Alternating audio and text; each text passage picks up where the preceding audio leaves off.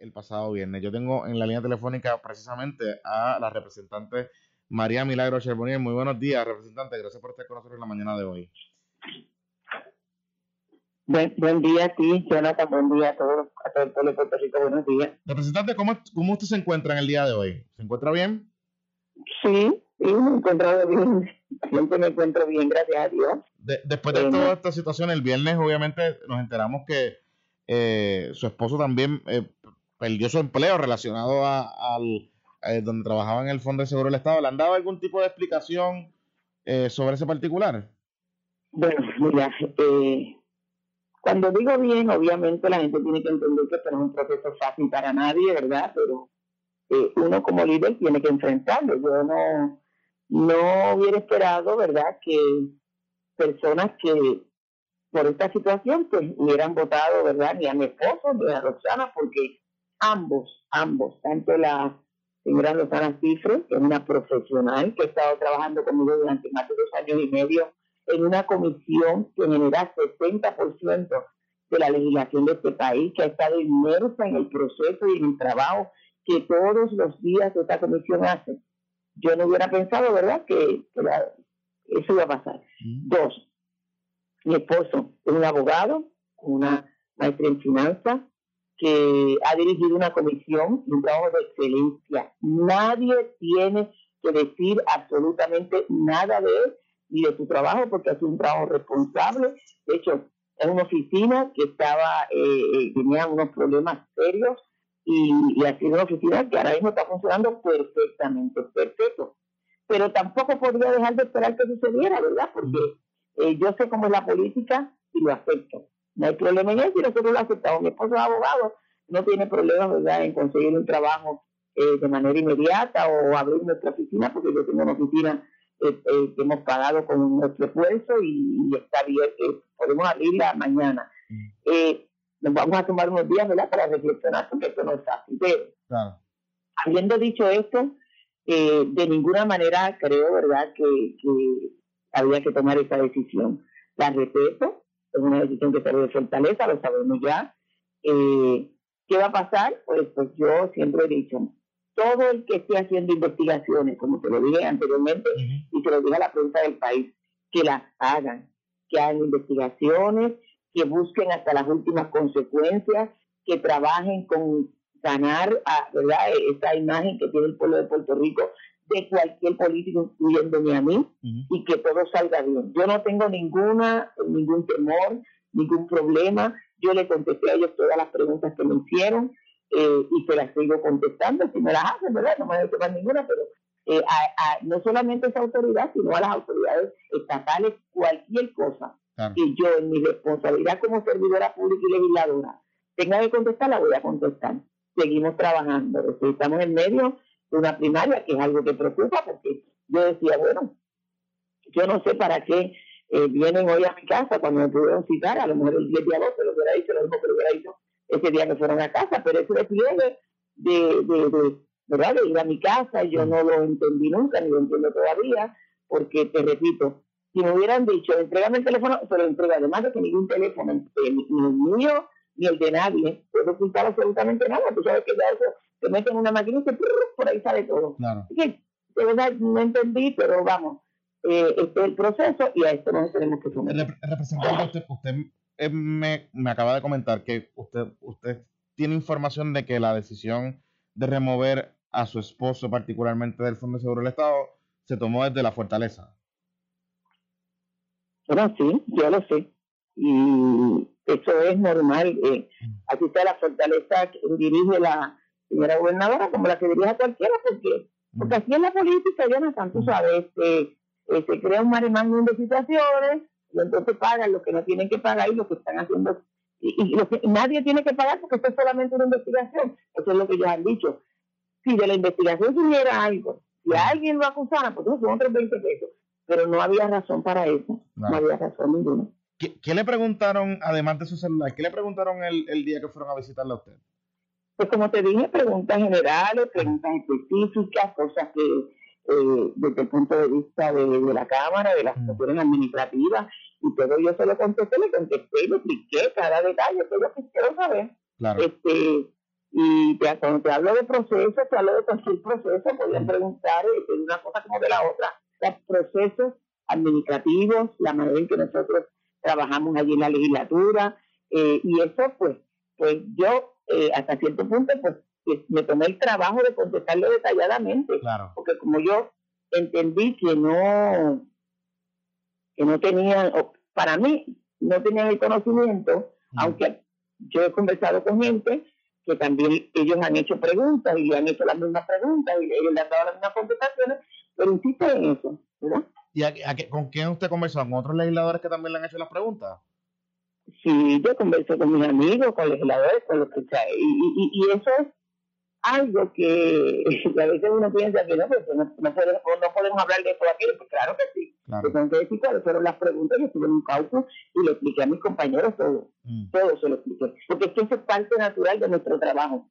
Cualquier cosa que nos suceda a cada uno de nosotros, nosotros lo explicamos, porque cada uno de nosotros, es un cuerpo colegiado, Jonathan, sí. y todos tenemos que saber lo que pasa con nosotros, para que todos nosotros podamos, ¿verdad?, actuar en función a eso y yo les expliqué todo lo que pasó. Representante, le preguntaron eh, sobre Jonathan Alemán, el licenciado Yael Bolini, ¿le preguntaron sobre alguna de esas, de esas personas?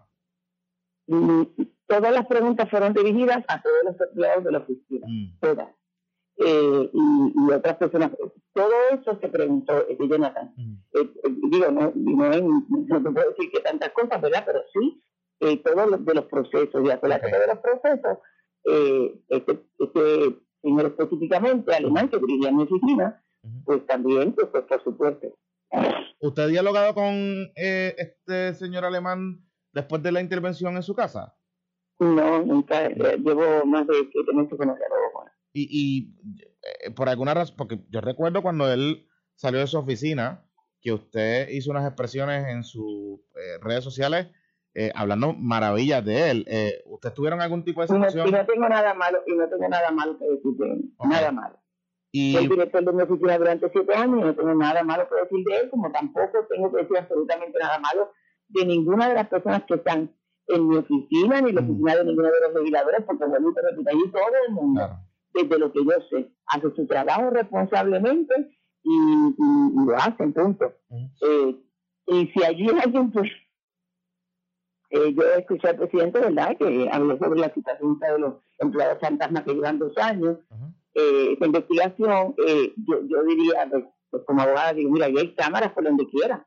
Eh, eh, eh Jonathan, claro. empleado regular, que eh, pues, pues, pues debe ser identificado a través de cámara, lo que sea, o sea, y ellos tienen el derecho de hacer esa investigación a de tal que llevan referidos anónimos como no anónimos. ¿Están entendiendo? O sea, y ellos pues investigan y si investigan pues, pues tienen derecho a investigar porque es su trabajo. Y yo mira a mí me trataron muy amablemente yo no tengo problema. Que hagan su trabajo y a mis empleados y a todos los empleados del, del Capitolio todo, el tiempo les he dicho cuando lleguen a su casa le dicen la verdad porque eso es su trabajo. Y no solamente el de ellos, porque aquí también hay agencias de gobierno que también entrevistan empleados del Capitolio y entrevistan a legisladores, a legisladores. Así que todo el que no tenga nada que esconder, pues que diga la verdad. ¿Y usted jura que usted no cometió nada ilegal. Ni nada yo no juro, Jonathan, yo no juro. Yo solamente afirmo y establezco mm. lo que te estoy diciendo.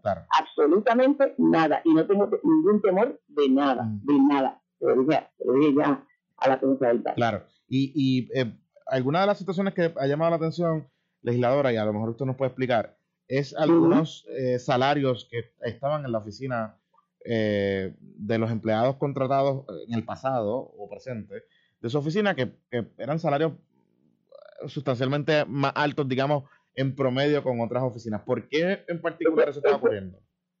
Eso es algo que explico detalladamente siempre. Mm. En las oficinas de los legisladores se asigna el sueldo, porque allí en, la legislatura no hay un plan de clasificación. Tampoco hay eh, dietas y tampoco mm. nadie, nadie le paga gasolina a nadie, todo el mundo tiene que estar en su carro, paga su gasolina, y hace su trabajo con relación a sus a su, a las deberes que se le dan. De hecho, eso es un detalle. Tú puedes tener un, un en el gobierno, por ejemplo, tú tienes una hoja de funciones. Estas son las funciones que tú específicamente vas a hacer. En el gobierno no te pueden dar fuera de esas funciones absolutamente ninguna otra función. En la legislatura sí. porque al final de nosotros tenemos una hoja de funciones internas, bueno, eso se toca hacerlo.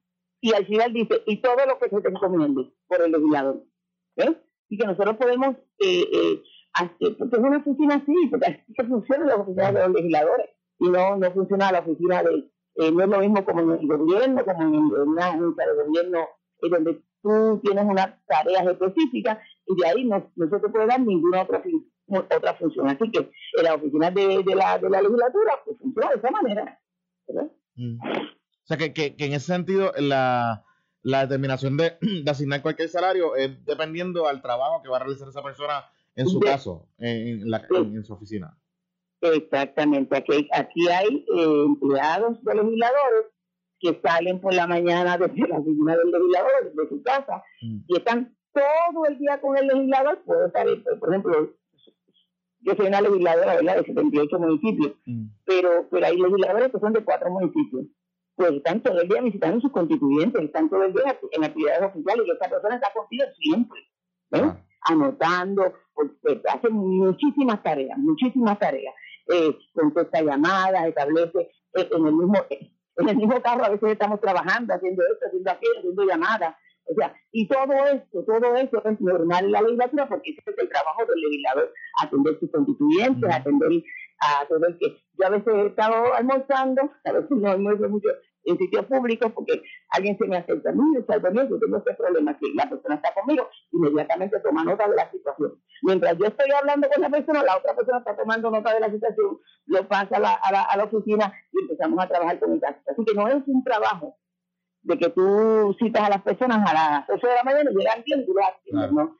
Todo el tiempo, todo el día, donde quiera que tú te paras, siempre hay alguien que llega donde ti con un problema, con una situación, y tú tienes que resolverlo. Y siempre hay una persona contigo para trabajar con él. legisladora, el, el representante, particularmente, usted preside varias comisiones. ¿Usted recibe un salario adicional por ese trabajo de las comisiones? Eh, ¿Usted recibe un salario adicional al, al salario normal de representantes por presidir las comisiones? Me está perdiendo. Pregúntame otra vez. Sí, le, pregunto de nuevo. El, el, usted, eh, además de su salario base que recibe como representante, ¿recibe una compensación adicional por presidir las comisiones? No, ninguna. Ninguna. Yo recibo mi salario base como legisladora, yo presido cuatro comisiones y ese es mi salario base. Okay. Ah, y, y, no, y no digo, a pesar de que el legislador, que a veces la gente no lo entiende, porque es la ley que se aprovecha en el Estado, tiene la oportunidad de trabajar el 33% en lo que él quiera. ¿Eh? Yo he siempre renunciado a hacer un trabajo extra, ¿verdad? Porque yo soy abogada y no quiero que haya ningún conflicto de interés, porque ¿qué, trabajo puede hacer un abogado que no se relacione con algún asunto de gobierno? Ni casi ninguno. Así que yo renuncio a ese 33%, por declaración jurada lo, lo renuncio completamente.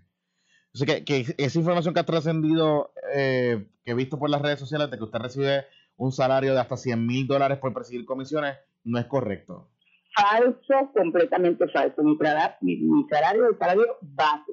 Las únicas comisiones que reciben un salario extra son la Comisión de Hacienda, la Comisión de Gobierno. Esas son las únicas dos comisiones que reciben más dinero. Estaremos bien pendientes a toda esta situación. Representante, como de costumbre, gracias por estar disponible para nosotros en la mañana de hoy. Gracias a ti, mi amor, Buen día, amigos. La representante María Milagros Charboniere. Importante, y le hice la pregunta, yo tengo en la línea telefónica a el aspirante a la gobernación por el Partido Nuevo Progresista, el licenciado Pedro Pierluisi. Muy buenos días, gracias por estar con nosotros en la mañana de hoy. Buenos días, Jonathan, buenos días a todos. Bueno, eh, hablamos con hace varios minutos con la representante María Milagro Charbonnier y ya nos confirmó que en efecto sabe que la decisión de sacar a su esposo del Fondo de Seguro del Estado y de también remover a la primera dama del municipio de Cataño eh, vino directamente de la fortaleza eh, cuando todavía pues no hay una acusación formal, no hay una, se sabe que hay una investigación, pero no, no, no se sabe si se cierta qué es lo que se está investigando. ¿Qué le parece esta situación eh, que está ocurriendo con, estos dos empleados? Bueno, si es así, si se les está decidiendo eh, como resultado de lo que ocurrió, eh, es decir, el, allanamiento en la residencia de la, de la representante María Milagros Chalboniel, pues me parece desacertado, no me parece correcto. Otra vez, por lo que yo conozco del asunto, las autoridades federales, el FBI va allí, le pide información, ella coopera, entrega sus celulares y le indica que ella no es objeto de la investigación. Por alguna razón sale a relucir eh, eh, también el nombre del, alcalde de Cataño, y de su esposa en los medios de comunicación, pero otra vez no hay ningún detalle. El esposo de la representante sí labora en el Fondo del Seguro del Estado. Y ahora de repente, pues, eh, lo despiden. Y es por razón de esa, de esa investigación del FBI que se desconocen los detalles. No me parece correcto, vuelvo y repito, ese, ese despido. Si fuera porque la representante y su esposo me apoyan en mi candidatura, tampoco me parece correcto. Salió a relucir que la esposa del, del alcalde de Cataño también la han despedido. Entiendo que labora, estaba en destaque en la oficina de las representantes. Si es por esa razón o porque eh, me, me, apoya a mí, tampoco es correcto que la destituyan. Es que esto ya es un patrón. Aquí hemos visto cambios y cambios y despidos y despidos y, muchos de ellos han sido por pues nada, porque las personas me apoyan a mí. Esto se acaba en menos de tres semanas, o sea, gracias a Dios tenemos esta primaria en, prácticamente dos semanas y, seis días. Y ahí ya se acaba esta situación para el bien de Puerto Rico y para el bien de, todas las personas que son PNP y que apoyan la estabilidad, que son en gran medida los que están laborando en esos puestos de confianza en el gobierno. La, eh, hoy se espera que hay, hay unos anuncios adicionales de la gobernadora. Em, hay una especulación de que posiblemente convoque una sesión extraordinaria adicional a tan poco tiempo eh, de, la primaria del 9 de agosto. Eh, ¿Qué le preocupa sobre esta situación? Particularmente cuando vemos aumentos considerables en casos de COVID-19. Ya sabemos que el centro médico está teniendo problemas de capacidad para recibir personas eh, positivos a COVID-19. Eh, ¿Le preocupa que hay falta de, digamos, dirección en la respuesta del gobierno en esta situación? Mira, otro patrón que yo he visto es que ahora últimamente todos son anuncios. Aquí no ha habido obra. Aquí no, no se ve, no se ve. Desde, hace 10, septiembre del año pasado el gobierno tiene 10 mil millones de dólares para hacer vivienda, construir viviendas como resultado del impacto del huracán María y todavía es la hora. Anunciaron hace un tiempo atrás que iban a estar construyendo 200 casas al, mes. ¿Dónde están las casas? Entonces, pues, y entonces lo que sí vemos al mismo tiempo es anuncios y anuncios. Eh, la mayoría son mensajes especiales, pero ¿dónde? ¿Para qué? Para anunciar, pero no hacer. Aquí lo que hace falta es ejecución. Yo sé que estamos a dos o tres semanas, pues no le debe sorprender a nadie ahora, a dos o tres semanas de la primaria, pues, se están con todos estos eh, anuncios y shows. Pero ya, la, ya llevamos casi un año, casi un año con la gestión de la gobernante actual. Y lo que hemos visto es una pobre, pobre ejecución en todas las áreas. Esto, eh, si hablamos ahora de la pandemia, eh, pues nuevamente ahí desde el principio, o sea, el toque de inicial, yo lo elogié, pero eso era solamente un aspecto de este asunto. Y ese toque inicial, pues, hacía sentido tenerlo, pues, por decir, tres, cuatro semanas de cierre ese total, pero tenía que estar haciendo las pruebas y el rastreo desde el principio. Y eso no se dio, pero por meses todavía es la hora que hacen el rastreo, el rastreo lo están haciendo en los municipios, lo mejor que pueden. Y en las pruebas, eso fue, ya saben, el, desastre con la compra de pruebas y de allá para acá, pues se están haciendo pruebas cada vez más, pero todo ha sido lento, paso de tortuga. Entonces, cuando se dio la apertura, que ya es que había, el encierro fue tan y tan largo, hubo dos meses y medio de encierro prácticamente casi total. Y cuando vienen a abrir las compuertas, entonces vimos lo que vimos en las playas, en barras o chinchorros, ese tipo de... Pero, pero, es, que, fue así de repente, de repente abrieron todas las compuestas. Eso debió haber sido algo gradual y haber sido a base de evidencia científica, que gradualmente se iba abriendo la economía. Eso fue lo que no se hizo. Por eso estamos donde estamos.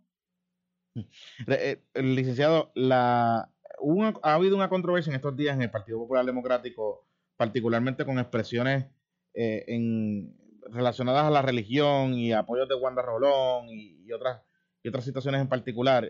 Yo sé que el PNP eh, particularmente tiene una, una, una, facción bastante conservadora que profesa distintas religiones. ¿Qué opinión le merece esta situación de que Eduardo Batia le diga a Charlie Delgado eh, que pues, no debe recibir ningún tipo de endoso o bendición de Wanda Rolón, eh, porque Wanda es una mercader del odio eh, y de algunas situaciones particulares en el pasado. Bueno, e-, ese tipo de ataques a, la pastora está de más, está totalmente de más, eso no se debe hacer. Pero mi posición en este tema es que el gobierno debe respetar a la iglesia en su función dogmática y debe apoyar a la iglesia en su función social. Así es que esto debe funcionar. Hay una separación de iglesia y Estado, eso principalmente le aplica al aspecto dogmático de la iglesia, respeto a la iglesia en su credo, eh, sus, en sus cultos, en lo que profesa, pero entonces, en eso no se debe meter el gobierno. Pero por otro lado, hay que reconocer que la iglesia tiene una, una gestión social importantísima para Puerto Rico. Eh, escuelas, iglesias, eh, entre otras, entre otras funciones, ayuda a los desvalidos, a las, en, épocas de crisis de igual manera. Y en ese aspecto social, la, la iglesia merece apoyo. Y sí voy a decir que yo eh, entiendo que a la iglesia no se le debe utilizar para fines políticos partidistas. No, respeto a la iglesia en esa área también. O sea, eh, no, no se debe mezclar una cosa con la otra. Eh, la iglesia tiene su función eh, muy válida en, nuestro, en nuestra sociedad, en Puerto Rico, y todos tienen el derecho a, a, tener su propio credo, pero no se debe utilizar la, iglesia para fines políticos partidistas, y tampoco se debe caer en ataques como ese que me acabas de mencionar. Mm estar atacando eh, a, eh, a, un pastor, una pastora. Eh, no, eso, eso está totalmente de más. Particularmente cuando usted me menciona esa separación de iglesia y Estado, usted de ser gobernador, ¿cómo sería esa relación particularmente con temas como el derecho de las comunidades LGBT, como el derecho de, al aborto de las mujeres, que, hemos visto que la iglesia ha, jugado un rol muy activo eh, en, las últimos, en los últimos años con esos temas, eh, particularmente la legislatura. ¿Cómo sería ese, cómo, cómo usted va a manejar esa situación particular? Bueno, hay varios conceptos que yo apoyo en el Puerto Rico de hoy, en el siglo XXI, y después de todas las decisiones que ha tomado principalmente el Tribunal Supremo de los Estados Unidos. Eh, yo apoyo el que tengamos una cultura de respeto a la vida, de respeto al orden, una, que tengamos una cultura en la que se respeta la diversidad. No es cuestión de tolerar la diversidad, es respetarla. Y la comunidad LGBT tiene un espacio definitivamente en nuestra sociedad y hay que respetárselo. Hay que cumplir con el Estado de Derecho en todos los temas que acabas de mencionar. Eh, y esa es mi posición, una posición prudente, razonable eh, evitando controversias innecesarias. De igual manera que hay que respetar a la iglesia en su función dogmática, hay que respetar a todos los grupos étnicos, eh, raciales eh, y de igual manera de orientación sexual. O sea, no, todos lo tenemos que respetar aquí en y evitar controversias innecesarias. lo que disponga el derecho venga de donde venga, venga del Tribunal Supremo de Estados Unidos, de leyes federales, leyes nuestras en Puerto Rico, Código Civil, todo eso hay que respetarlo también. Orden, orden en la casa. Tenemos bien pendiente, licenciado. Gracias por estar disponible para nosotros en la mañana de hoy, como de costumbre, para estos temas. muchas gracias. Muchas gracias, Amigos, el licenciado Pedro Pierluisi, eh, precandidato a la gobernación por el partido Nuevo Progreso.